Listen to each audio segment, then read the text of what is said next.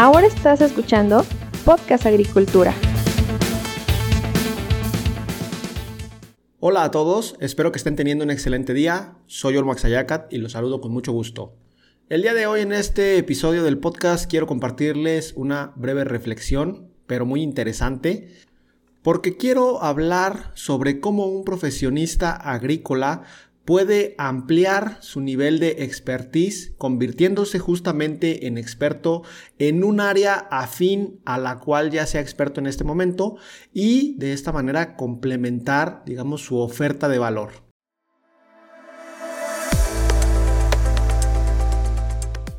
Recientemente me he estado planteando el convertirme en un analista de datos y revisando un poco el tema al respecto. La realidad es que con la carga de trabajo que traigo en estos momentos, considerando la carga de trabajo en la empresa en la cual creo contenidos y la creación de contenidos para mis propios proyectos, pues la realidad es que no es algo que pueda yo lograr este mismo año. Incluso a lo mejor lograrlo en dos o tres años se ve difícil y por lo tanto me he estado planteando entonces convertirme en analista de datos de aquí a los siguientes cinco años. ¿Por qué razón yo siendo un creador de contenidos, en este caso enfocado al sector agrícola y que trabaja justamente en una empresa con un buen sueldo, buenas prestaciones, un gran equipo de trabajo creando contenidos, por qué razón querría yo en este caso pues convertirme en analista de datos? Y la cuestión en este caso, la respuesta es bastante simple. Actualmente el agro dispone de una cierta cantidad de datos puestos en bases de datos como pueden ser la del CIAP, la de Faustad, las, bases de datos de Luzda y muchísimas, muchísimas veces en la agricultura no aprovechamos todo lo que debiéramos esos datos, porque al final de cuentas pues es una gran cantidad de información y hay que tener la habilidad para obtener información que nos pueda aportar valor de esos datos.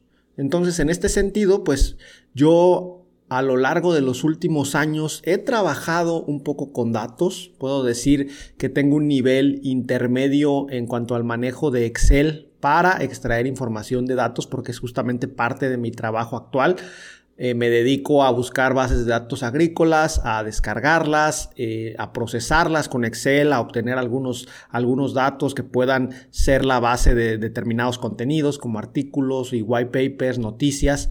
Pero al final de cuentas, yo mismo entiendo que estoy lejos de llegar todavía a un análisis exhaustivo de datos que realmente pueda dar un panorama sobre lo que está sucediendo actualmente en determinada región o cultivo o, más importante aún, que nos pueda generar una perspectiva de lo que va a suceder el siguiente año o los siguientes tres años en un cultivo o en una región específica agrícola.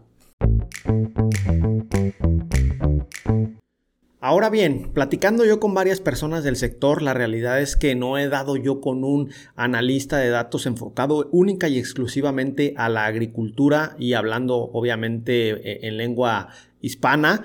A lo mejor, posiblemente, estoy seguro que por ahí debe haber alguno que otro que se dedique a esto, pero no es un perfil profesional muy común en estos momentos y debemos de tener bien presente algo que va a suceder en el futuro cercano, que espero que suceda en el futuro cercano. La agricultura, con la llegada de sensores, con la implementación, ahora sí, de agricultura de precisión y otras tecnologías, va a comenzar a llenarse de muchísimos datos. Claro, no estamos hablando de que esto vaya a suceder en el siguiente año, eh, eh, perdón, en este año o en los siguientes dos años, porque todavía hay muchos retos en el caso de México y Latinoamérica que debemos de superar para que realmente la agricultura se tecnifique. Pero ya estamos viendo el surgimiento de todas las tecnologías aplicadas al agro y todas esas tecnologías nos van a dar como resultado una gran cantidad de información.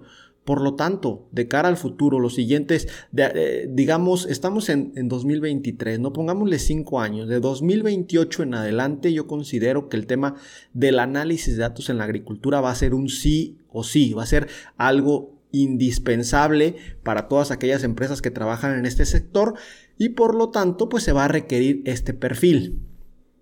Hay que tener algo también en cuenta y es que si ya una empresa requiere analizar datos, pues básicamente contrata un analista de datos que se dedique en este momento a analizar datos de otra industria y al final de cuentas en el análisis de datos pues es exactamente el mismo. Eh, estas personas, estos perfiles profesionales utilizan las mismas herramientas, utilizan los mismos conocimientos que tienen para analizar datos de minería, datos de tecnología, pues los pueden implementar para la agricultura. Pero una cosa es analizar los datos y otra es poderle dar proyección a esa información. Y para poderle dar proyección, pues tienes que saber de lo que estás hablando y por lo tanto, en determinado momento las empresas van a requerir estos analistas de datos que sean especialistas en agricultura, que sean de formación agronómica. Y esta es la principal razón por la cual estoy actualmente pensando seriamente eh, en convertirme en analista de datos. La realidad es que, como ya les comenté, no tengo muchísimo tiempo. Eh, sin embargo, de todos modos esos cinco años van a pasar. Y pienso que si en esos cinco años cada día veo una clase, le dedico 10, 15 minutos, seguramente voy a poder conseguir mi objetivo. ¿Y por qué les comento todo esto?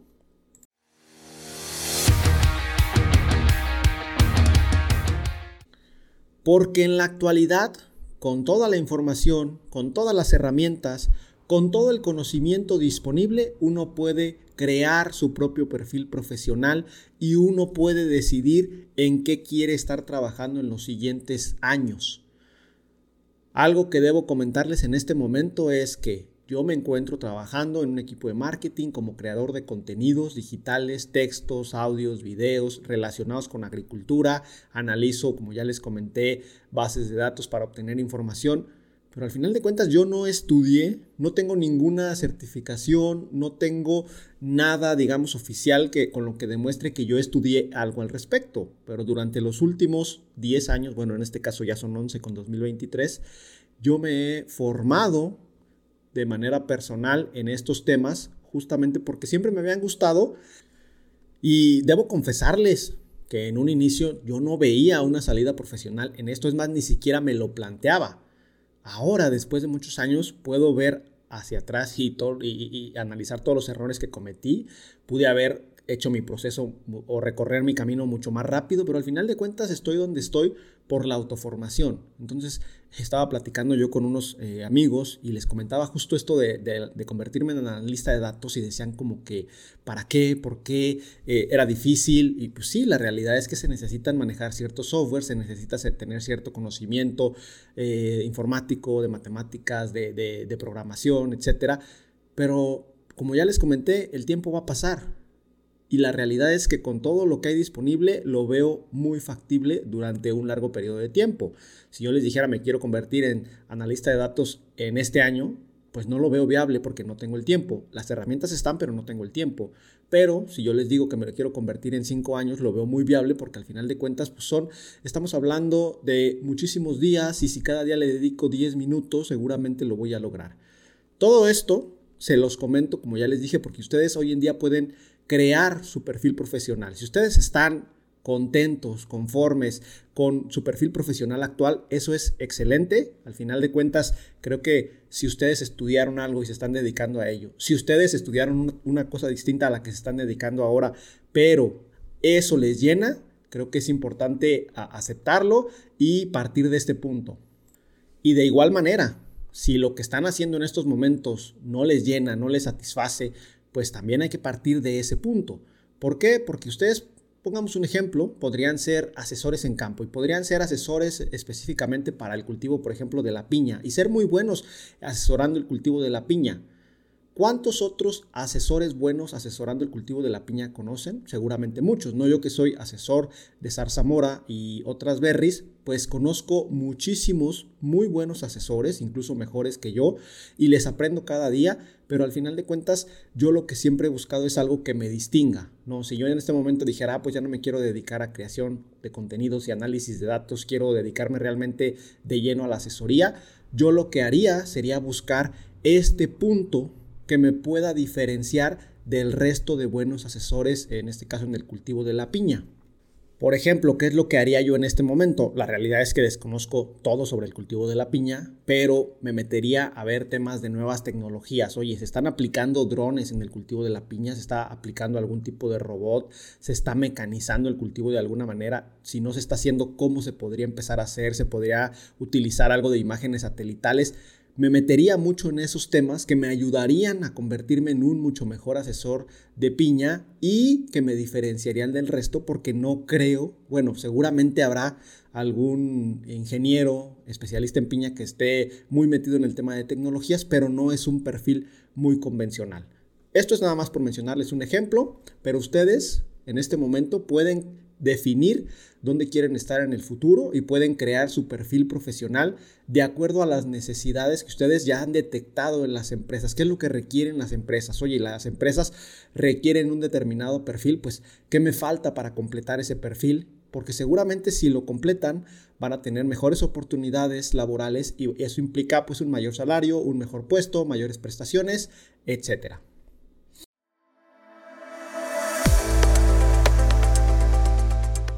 Y bueno, hasta aquí la reflexión que les quería compartir el día de hoy. Sé que a veces crear nuestro propio perfil profesional puede parecer algo extremadamente difícil y la realidad es que la mayoría de las ocasiones es muy sencillo. Si ya somos expertos, si ya somos especialistas en un tema, seguramente fuera de ese tema en el cual eres experto o experta, hay otros temas de la agricultura que te gustan. Solo ponte a pensar cómo podrías conjuntar esos dos temas para convertirte en un especialista, no solo en cada uno de manera individual, sino eh, en conjunto. Y bueno, a todos ustedes, muchísimas gracias por estar ahí. Recuerden que yo los espero muy pronto con un nuevo episodio del podcast. Hasta luego. Hemos llegado al final de este episodio. Muchas gracias por escuchar Podcast Agricultura.